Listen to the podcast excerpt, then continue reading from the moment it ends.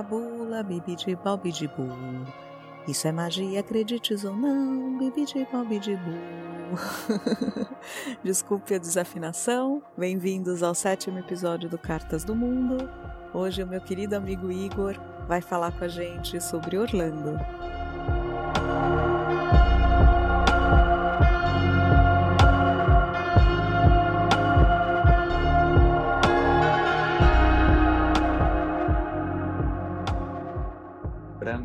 Viajar é conhecer outras culturas e histórias, por consequência, viver outras experiências, né? Eu acho que você pode fazer essa viagem de forma física, né? Se deslocando, seja de carro, de ônibus, de avião, de trem, mas você também pode fazer essa viagem na mente, né? Eu acho que é possível viajar também com livros, é, ouvindo relatos de viagem, como esse podcast, acompanhando as viagens dos amigos. Viajei pouco na minha vida adulta, depois dos 18 anos, quando eu comecei a pagar pelas minhas próprias viagens, viajei pouco. Fora do país, eu conheço três outros locais, né? Eu conheço Buenos Aires, conheço Toronto, no Canadá, Buenos Aires, na Argentina, e conheço Orlando, na Flórida, dos Estados Unidos. E eu escolhi falar hoje sobre Orlando, que, de certa forma, vai um pouco contra isso que eu falei de conhecer outras culturas e histórias, porque a cultura dos Estados Unidos é uma cultura já muito mediatizada, mainstream. A gente recebe muito através de músicas, de filmes, de séries, de animações, esse modo de vida que os Estados Unidos tentam exportar aí para o resto do mundo, né? Mas então por que eu escolhi falar de Orlando na Flórida, nos Estados Unidos? Porque eu acho que também tem um outro aspecto do viajar que essa viagem proporciona que eu acho que viajar também é dar um pause, é um escape da sua vida do dia a dia, né? Você dá um pause ali na sua vida e vai viver outras coisas. Essa viagem para Orlando, para os parques da Disney e outros parques que a cidade abriga, é bem isso mesmo. Você dá um, um pause no que você está vivendo, nos seus problemas, e mergulha nesse outro universo, nesse mundo encantado, nessa volta à infância, né? E Orlando para mim sempre foi um sonho de criança, porque eu com 35 anos, como todo milênio, cresci assistindo Disney. Meu pai, ele tinha o hábito, a gente tinha um videocassete em casa, e ele tinha o hábito de pegar emprestado um outro videocassete e a gente alugava os filmes na Disney, não só as animações, os filmes também. E ele gravava, pegava fitas VHS virgem e gravava para a gente esse, esses filmes. Então eu cresci vendo e revendo Cinderela, Bela Adormecida, Dumbo, Bernardo e Bianca, Adão e o Vagabundo, filmes que são bem anteriores aí à, à, à década de 80, que foi a década que eu nasci. E também acompanhando os lançamentos da época, né? Quando eu era criança, Rei Leão, A Bela e a Fera, Aladdin, A Pequena Sereia. Então sempre fui essa criança meio fã da Disney. Eu não sei como, são, como é em outros lugares do país, mas também aqui em Fortaleza tinha um costume também de quando a gente fazia 15 anos de idade, meio que você, especialmente as meninas, você ganhava uma festa ou uma viagem. Muitas vezes essas viagens eram para Disney. Eu lembro muito que eu estudava em colégio particular de classe média aqui em Fortaleza. Eu sempre por volta assim do próximo às férias do meio do ano, às férias de julho, tinha uma, uma moça de uma agência de turismo que passava de sala em sala quando eu estava assim, no ensino médio e ela oferecia esse pacote de viagens com essas excursões para a Disney. Eu sempre quis ir, né? Gente tinha essa, essa, essa ligação de afeto, né? essa relação de afeto com esse universo. Eu sempre quis ir, mas minha família também nunca teve condições de proporcionar essa viagem para mim. Acompanhei amigos indo, traziam o álbum de fotos, né, na época, hoje em dia é tudo digital, mas na época não. Eles traziam os álbuns de fotos, mostravam as visitas deles, as viagens deles, e tudo isso ia crescendo, né? E aí meio que ficou meio que esquecido, né, também dentro de mim adormecido, vamos dizer assim, esse, esse sonho, essa vontade de conhecer esse outro universo, né? E depois já, em 2015, surgiu a oportunidade de ir, né? Um amigo também, um amigo e uma amiga que queriam fazer essa viagem. Ele já tinha ido outras vezes. Ela não, também seria a primeira vez. Ela não era tão fã de Disney assim, mais pontual de algumas coisas.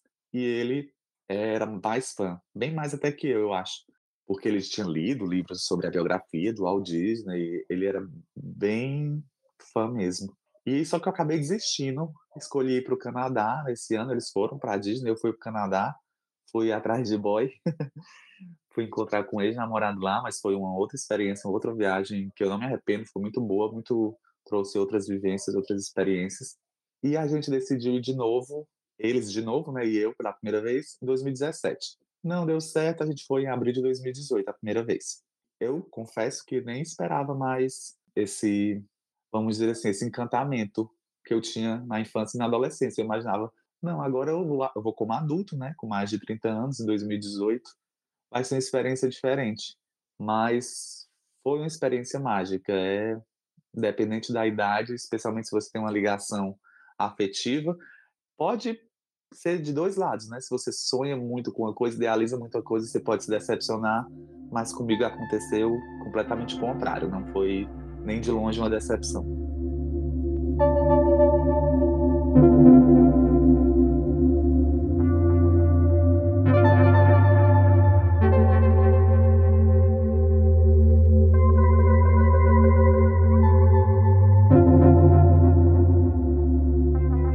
Da gente ouvir a experiência do Igor em Orlando, vocês já se perguntaram por que, que Orlando chama Orlando? Eu já me perguntei e fui procurar e me deparei com um pouquinho lá da, da história da Flórida, né?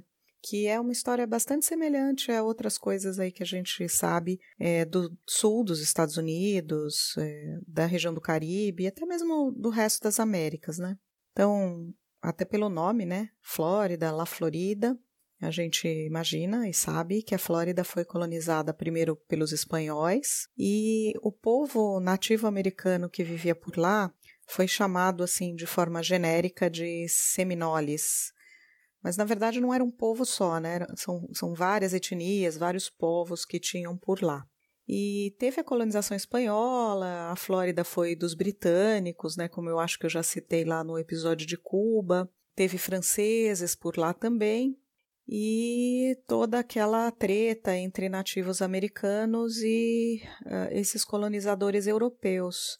Se bem que ali na Flórida parece que os espanhóis não estavam tão assim é, preocupados com aquela área, não. Né? Era uma área que talvez é, não tivesse tantas riquezas né, de solo e de mineração quanto tinha em outros locais.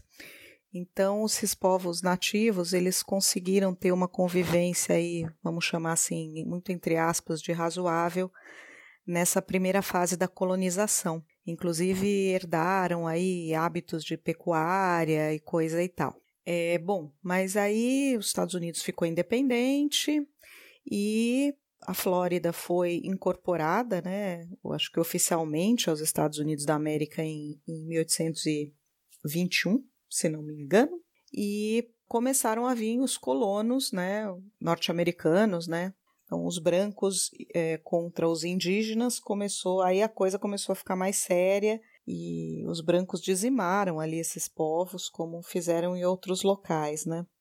E o que, que Orlando tem a ver com isso? Orlando parece que foi um desses colonizadores, um cara chamado Orlando Reeves, que era dono de uma plantation, né, que que eram aquelas grandes fazendas de, de monocultura ali, no caso de, de cana, né, de, de açúcar, mas tinha muito algodão também naquela região, nessa época, mão de obra escrava e tal. E o Orlando morreu e botaram um túmulo ali, né, com o nome dele, e os colonos que vieram depois se referiam àquela, àquela região ali como ah, aquele local ali, ali perto do Orlando ali, e aí o nome ficou, pegou, e quando a cidade, né, na fundação da cidade, o nome continuou. Bom, então, mais assim, continuando aí na história, é, depois essa parte da, da econômica da, da agricultura das plantations, eles, o povo lá viu também que o negócio da laranja, dos cítricos, né, parece que ia bem ali pelas terras ali, começaram a plantar laranja, inclusive não pararam até hoje, e aí a Flórida virou um, um grande laranjal entremeado de pântano e jacaré, com um clima bom, pelo menos bom, na opinião do pessoal que vive lá na América do Norte, né? É, e aí entrou o século XX, eles passaram também, como todos os Estados Unidos, pelo período da, da, da Grande Depressão e tal, e já no, começaram a se recuperar nos meados lá do século, século XX, né? E ali pela década de 50 já tinha na Flórida um turismo ali, principalmente para os americanos assim mais abastados. A Flórida já era um referencial turístico, já tinha ali alguns hotéis que talvez hoje a gente chamasse de resorts e tal, é, mas eram é, complexos hoteleiros é, que exploravam ali os lagos da região com, com esportes náuticos e coisa e tal. Abriram, já começaram a abrir alguns parques, digamos, temáticos. O Busch Gardens, que é em Tampa, pertinho de Orlando, é mais ou menos dessa época. E um cara lá do outro lado dos Estados Unidos, chamado Walter Elias Disney, botou o olho por ali e falou: Olha, eu acho que vai tem futuro esse lugar aí. Se bandeou para lá e começou a comprar terras ali na, naquela região. Eram terras, pelo jeito, relativamente baratas, né, pelo que se conta da época em relação a outros lugares dos Estados Unidos. É, com um clima bom, já tinha um potencial turístico, pessoal da NASA já estava por lá comprando terra também para construir ali na região do Cabo Canaveral, né, o, o, o, complexo ali da, da estação espacial ali da NASA, né, que tem até hoje, como vocês sabem, foi muito importante no século XX. E o Walt Disney foi para lá com o projeto uh, do parque de, do parque do, do Magic Kingdom, a princípio, mas com um projeto mais grandioso, né, que, que seria o, o Walt Disney World, que ainda hoje é assim, né? O Walt Disney também projetou o Epcot, apesar de que era uma coisa um pouco diferente, um pouco não, bastante diferente do que se tornou, né? Mas infelizmente o Disney nem viu esse projeto inaugurar, porque ele morreu em 66, né? E, o Walt Disney World foi uh, inaugurado, o Magic Kingdom, na verdade, foi inaugurado em, em 71.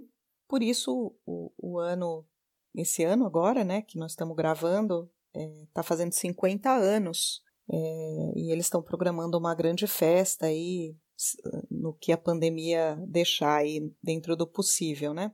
É, enfim, é, essa é, é a história, assim, extremamente reduzida. E diferente de alguns outros episódios aqui do Cartas, que eu não ou não conheço os locais que, que os meus convidados né, nos contaram, ou conheço pouco, eu tenho uma história é, bastante longa com Orlando, já tive a oportunidade de ir várias vezes para lá, mas primeiro vamos ouvir a experiência do Igor com, com esse lugar, com esse lugar mágico, é, e esse clichê é um clichê, mas é muito verdadeiro e é o, pelo que eu li aí, o, o segundo loca, local mais visitado do mundo. Só perde para Paris, mas é melhor que Paris, viu? Vamos lá?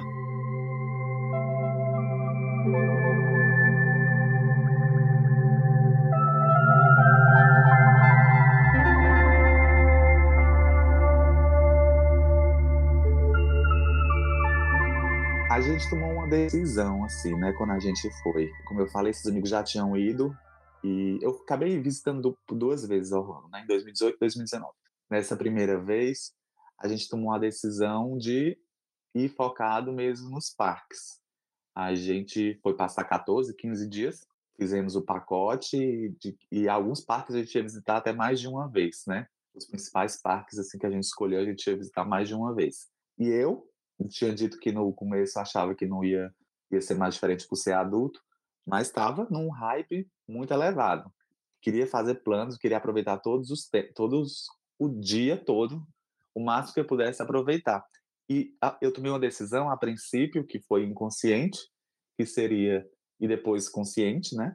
À medida do processo que eu que eu entendi o que eu estava pensando, que seria não vou deixar de aproveitar nada vou fazer tudo que tiver para fazer. Não vou deixar o medo de alguma coisa que talvez eu pudesse ter medo, alguma atração, algum brinquedo, como a gente chama aqui, né, que seja mais radical.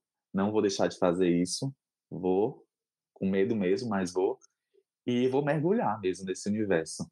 E vou fazer tudo que eu tiver direito de fazer. Não vou ter vergonha, porque é isso, a gente acha, óbvio, é um parque com um foco maior em crianças, né? Especialmente a, a parte Disney, né? Dos parques, porque existem os parques da Universal e outros outros parques de outras empresas que têm atrações mais radicais para um público mais velho, mas a parte Disney é uma coisa mais voltada mesmo para criança. Então, eu não vou ter vergonha, vou aonde eu tiver que fazer, vou interagir. Eu acho que é isso, acho que eu fui com esse espírito de mergulhar naquele universo. Aquele ali é o Mickey, aquele ali é o Pato Donald, aquele ali é a Cinderela mesmo. Eu acho que você tem que brincar, entrar na brincadeira, mergulhar, mergulhar de cabeça nesse mundo, né? Nesse mundo mágico. É como eles eles gostam de falar que eles são o lugar mais mágico do mundo, né? Onde os sonhos se realizam. E é bem isso mesmo. Eu lembro, assim, desde que eu cheguei nos Estados Unidos, primeiro, por, acho que por a gente receber muitas imagens dos Estados Unidos em si, já foi uma, né, aquela coisa, tô aqui numa highway, numa, numa estrada americana, né, tô aqui vendo tudo isso que eu já vi através de, de outros filmes e tal, das imagens da mídia, e quando você chega num parque, então nem sei, nem fala a emoção que é você avistar o castelo da Cinderela, né, a primeira vez, para quem é fã da Disney ou tem essa, essa vontade de ir. E os momentos mais marcantes para mim dessa viagem foram, sem dúvidas, a interação com os, os cast members, que eles chamam na Disney, né? Os membros do elenco, que eles chamam os funcionários. É, eu sempre via que muito falar, se falar muito sobre o atendimento Disney, né? O jeito Disney de atender, de criar essa atmosfera, essa construção de mundo, né?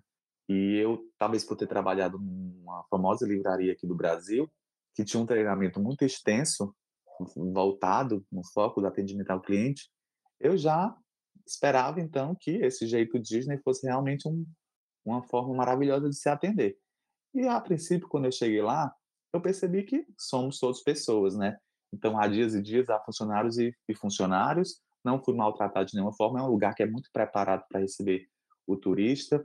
Então foi muito bem recebido, mas tem aquelas pessoas que fazem o seu dia ser especial mesmo, né? Tem aqueles cast members que vão lá e elogiam a roupa que você está vestindo, que vão lá e comentam a sua orelhinha do arco-íris, é um lugar que tem essa essa essa possibilidade, ele é um lugar inclusivo que abriga, que recebe famílias de todos os tipos, que recebe pessoas com deficiência, então é um lugar preparado para isso. As pessoas que perguntam, que vêm o seu brochezinho de primeira visita e perguntam de onde você é, falam que legal que você está aqui a primeira vez e perguntam um pouco assim sobre o que você está achando da experiência e a interação com os personagens também. Eu tive interações que foram maravilhosas. Conheci no Magic Kingdom, né, que é o parque principal da Disney, que tem o Castelo da Cinderela, o Pateta. A gente tirou uma foto e foi, foi engraçado porque assim, né? o personagem não fala, né? Faz interação com você com gestos. E as, as crianças pequenininhas para tirar foto e, e, eu e meus amigos lá. Mas também não é só a gente, não. Tem outras pessoas com a gente, né? Tem outros adultos que também são fãs da Disney e estão lá sem crianças. E ele fez um, uma coisa, ele meio que deu um empurrão nas minhas costas, assim, sabe? De uma forma bem aquela coisa atrapalhada do Pateta. Outro dia, quando eu estava visitando um outro parque, o Epcot, que é o parque da Disney que faz essa viagem ao, ao, redor do mundo, né? E as coisas tecnológicas, das comunicações, eles retratam os vários países, alguns, né, países ao redor do mundo. Tem uma área do México, tem uma área do Japão, uma área do Canadá, uma área da Inglaterra, uma área do Marrocos e tudo. E tem essa parte mais tecnológica. Eu encontrei com outro pateta lá, com o pateta, eu vou falar, né, para continuar nesse universo de de acreditar nesse mundo, e eu comentei com ele, eu falei, ah, da, da, última vez que eu te encontrei, você me machucou, deu um empurrão na, nas minhas costas, né? E ele ficou assim meio que chocado, tipo, eu? Aí eu falei, é, você. E ele pegou e começou a fazer uma massagem nos meus ombros.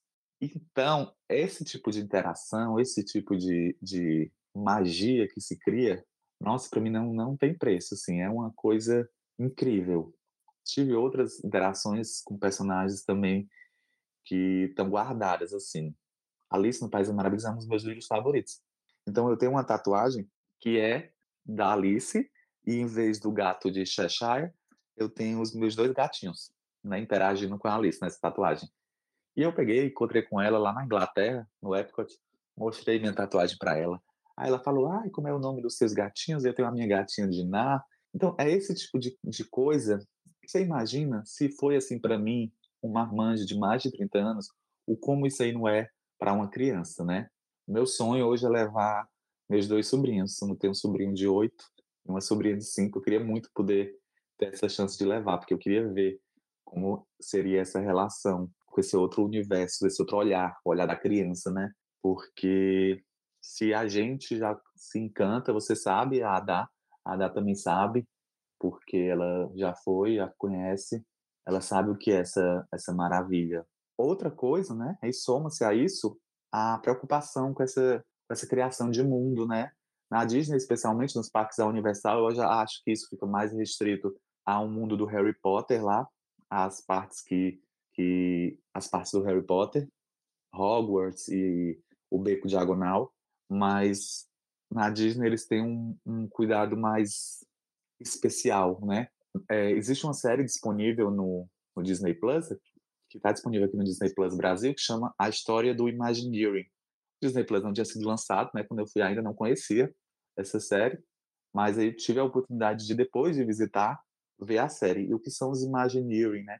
Imagineering é a seção do, das empresas Disney que tem designers, arquitetos, engenheiros, pessoal da robótica, enfim, esses artistas criativos e técnicos que fazem todo esse esse universo.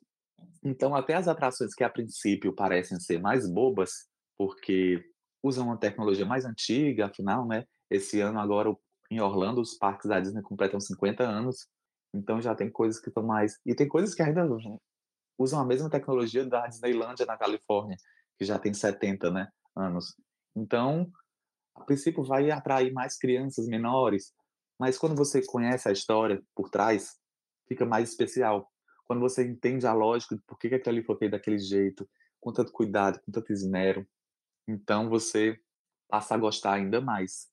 Né? É um, um eu, o Walt Disney tive a oportunidade de ver também uma exposição que tinha lá permanente, não sei se ainda está permanente, no Hollywood Studios, nesse parque da Disney chamado Hollywood Studios, que falava sobre o Walt Disney. Então mostrava a, a cidade da infância dele, que foi a, a cidade que ele se baseou para fazer a rua principal, né, a Main Street do Magic Kingdom, da Disneylândia também. É, essa paixão dele por trens, como ele começou na animação, depois da, do, da animação, como ele teve a ideia de fazer os parques temáticos.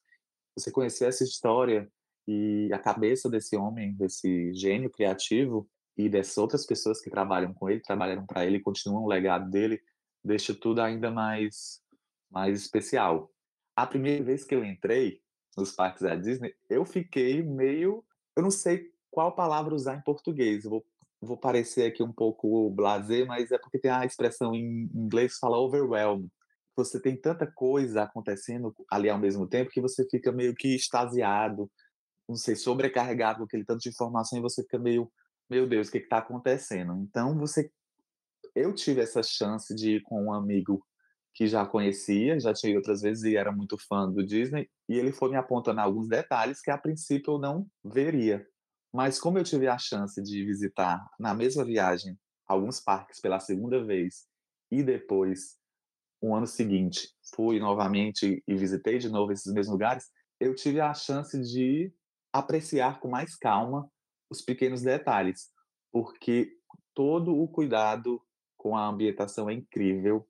Desde que você entra, os mínimos detalhes, as referências, sinalizações, os mundos, especialmente o Magic Kingdom, ele funciona assim, né? Ele tem, se não me engano, cinco terras, cinco terras mágicas, né? Tem o, a Fantasyland, a Terra da Fantasia, tem a Tomorrowland, que é a do amanhã, né? A Terra do Amanhã, tem a Frontierland, que faz essa coisa meio do oeste, assim, americano, do, do, dos tempos mais antigos, assim, do país, né?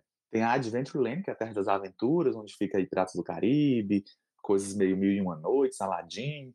E tem, se não me engano, a Liberty Square, eu acho que essa é a Praça da Liberdade, se não me engano. Acho que são essas todas as, as lands que tem no, na, nesse, no parque principal, no Magic Kingdom. E eles fizeram, eles construíram de uma forma que você fique imerso naquele ambiente. Então, ali onde você está, ali no, no castelo, na Terra da Fantasia, você não, não avista funcionários com as roupas do futuro, vamos dizer assim, com aquela ambientação do, do futuro está restrita naquele local.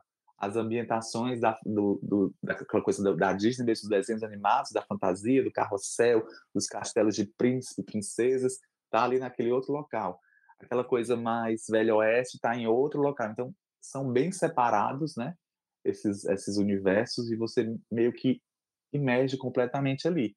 As filas das atrações é uma coisa que eu não imaginava. Não me incomodei. Eu fui em baixa estação, então não peguei filas muito grandes, exceto no Animal Kingdom, no parque Animal Kingdom da Disney também, na atração do Avatar, né? Na Pandora, a Terra do Avatar, que eram atrações mais novas na época que eu fui e que com tecnologia muito avançada.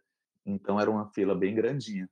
Mas nos outros lugares, o máximo de fila que eu peguei foi uma hora, uma hora e meia. Que para Disney a gente sabe que pode ser pouco, né? Dependendo do, da época do ano que você vai, né? No verão, as filas chegam a duas, três horas tranquilamente.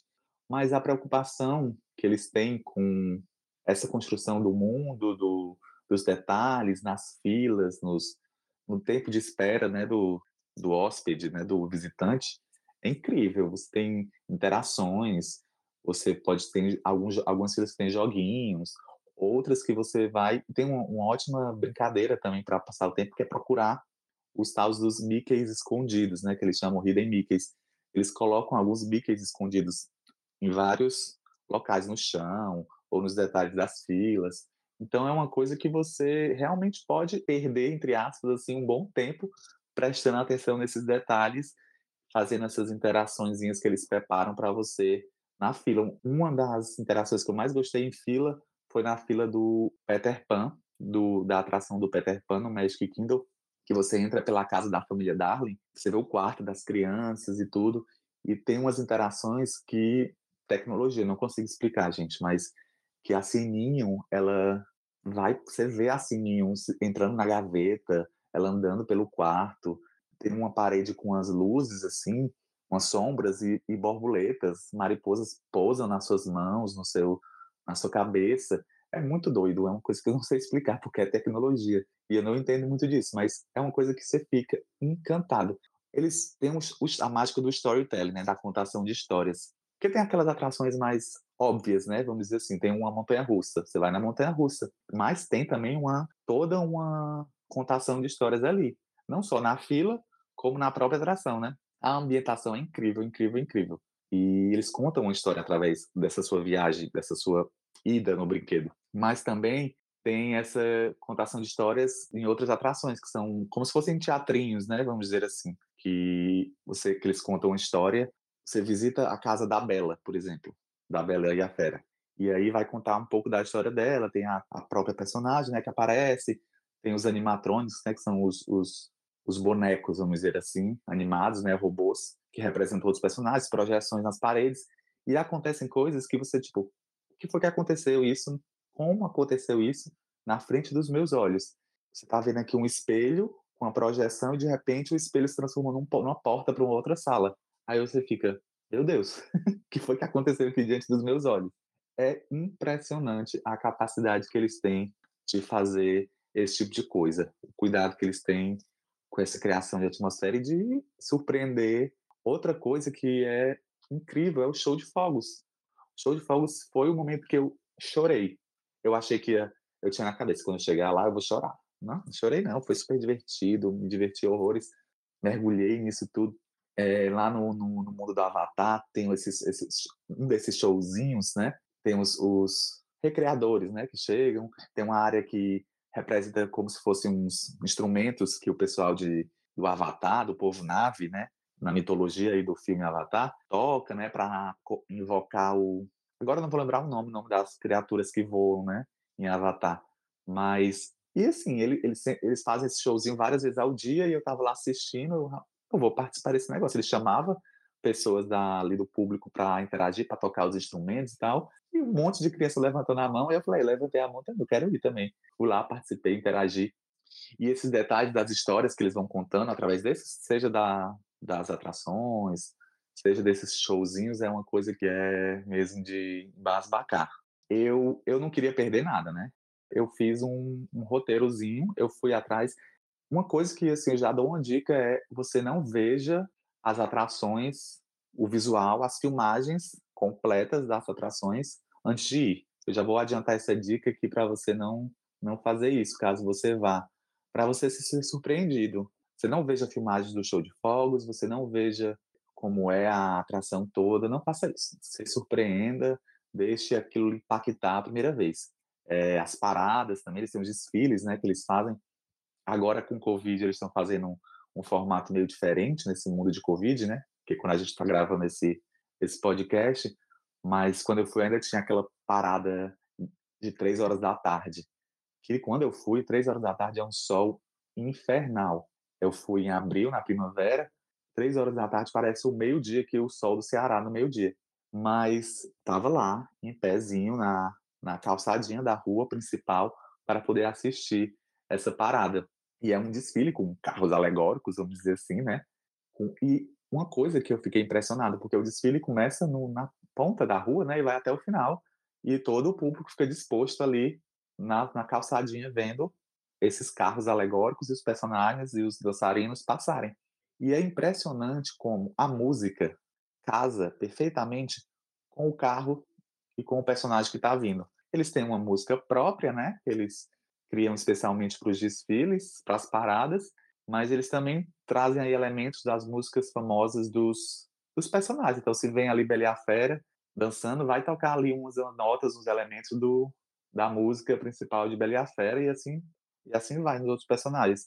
E é impressionante como eles marcam isso na caixa de som que está do seu lado, que está ali disfarçada, né, uma caixa de som disfarçada de poste, que é tudo muito bem ambientado.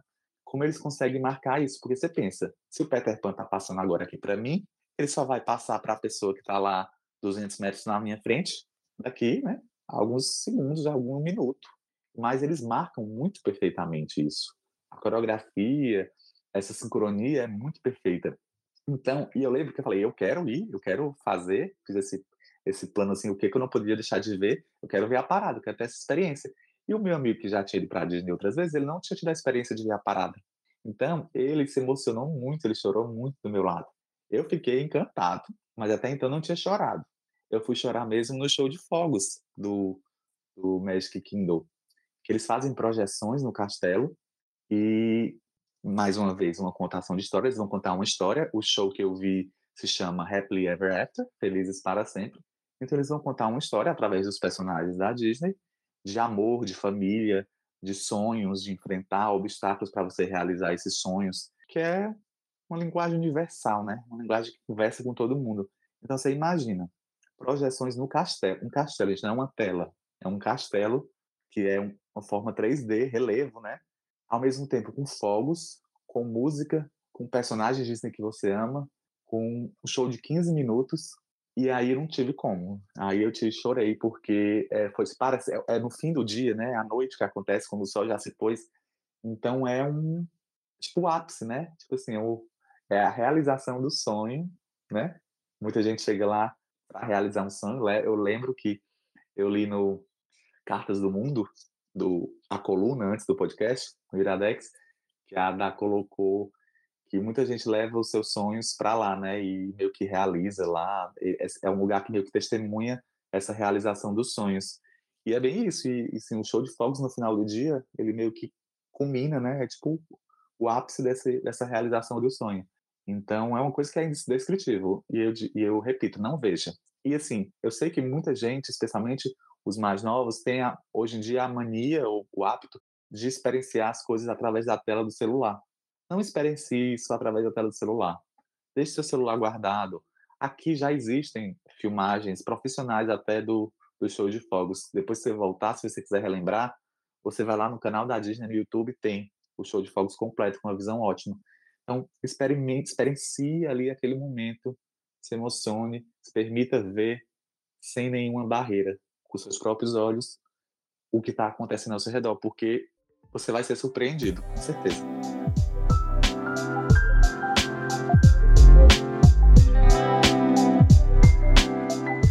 Ah, que delícia ouvir essa história do Igor.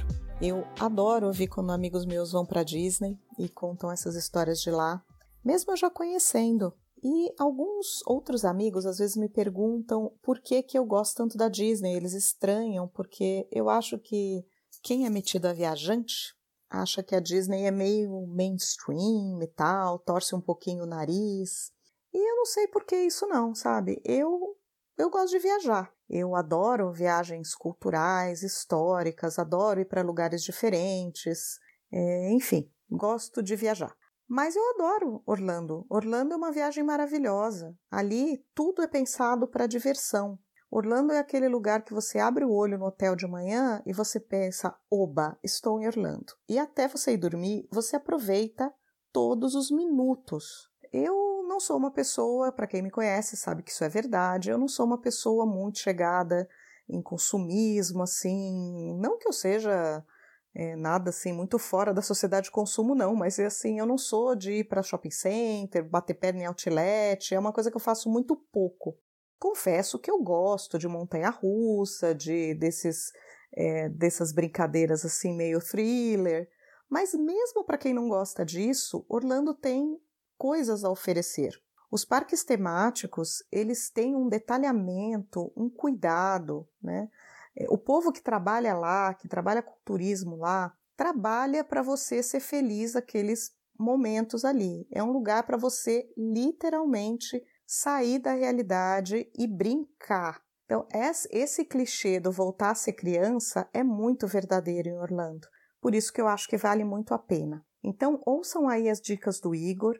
E se vocês estão pensando em ir é, ou querem rever, é, eu também recomendo que, além dessas dicas que a gente vai dar aqui no Cartas, que vocês procurem bastante aí pelas internets, está cheio né, de, de vídeos e de vlogs e de guias sobre, sobre Orlando. E se quiserem também podem me procurar, que eu vou ter uma alegria de, de dar as minhas dicas.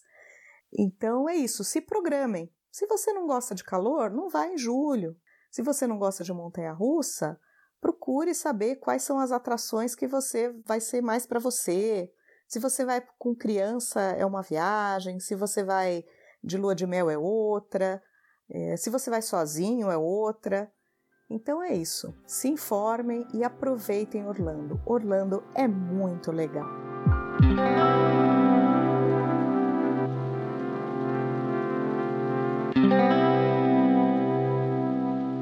Bom, a primeira dica acho que eu posso dar, por mais que você não deva ver as coisas com muitos detalhes antes de ir, eu acho importante você, se vai a primeira vez com um grupo que nunca foi, é você fazer esse, esse um roteiro, meio que se preparar, porque senão você vai ficar perdido, porque é muita coisa e você não vai conseguir fazer tudo.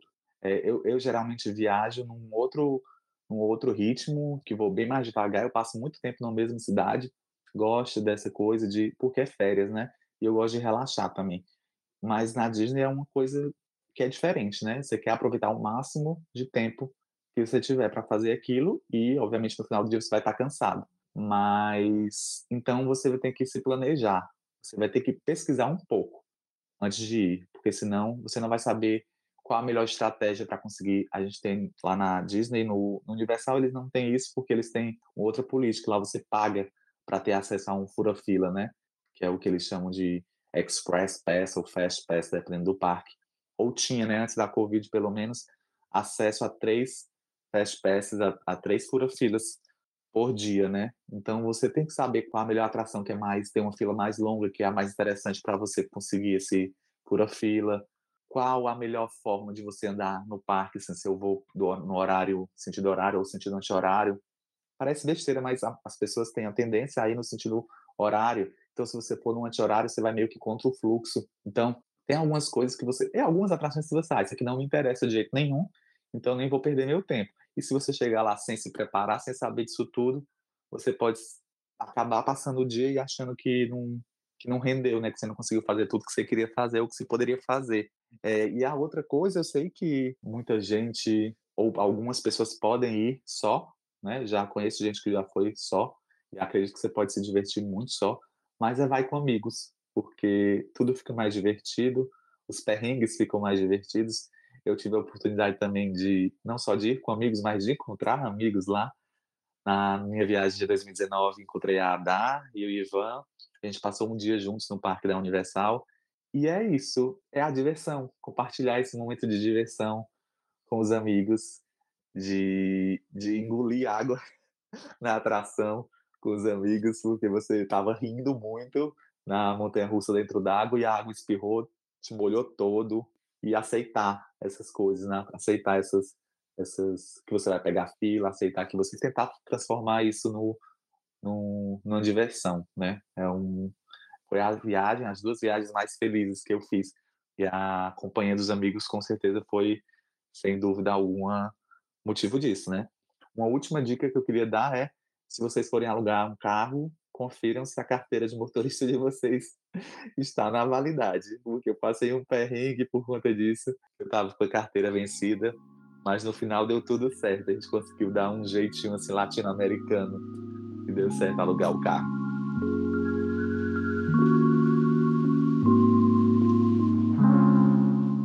É isso, pessoal. Mais uma jornada completada. É, eu adorei, espero que vocês também. E eu espero todos vocês, almas viajantes, no próximo episódio.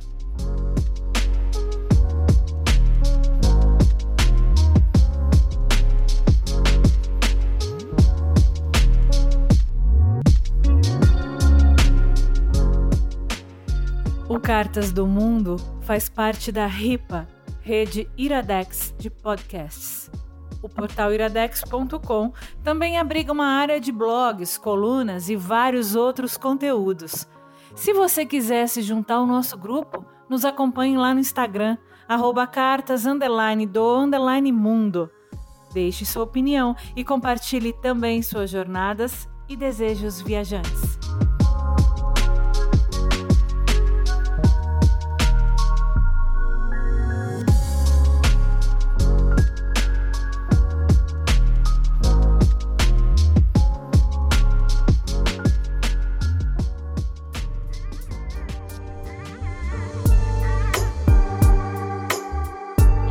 Podcast editado por Roberto Rudinei. Você pode me achar no Twitter na arroba Rudilonia. Repetindo, R-U-D-Y-L-O-N-I-A.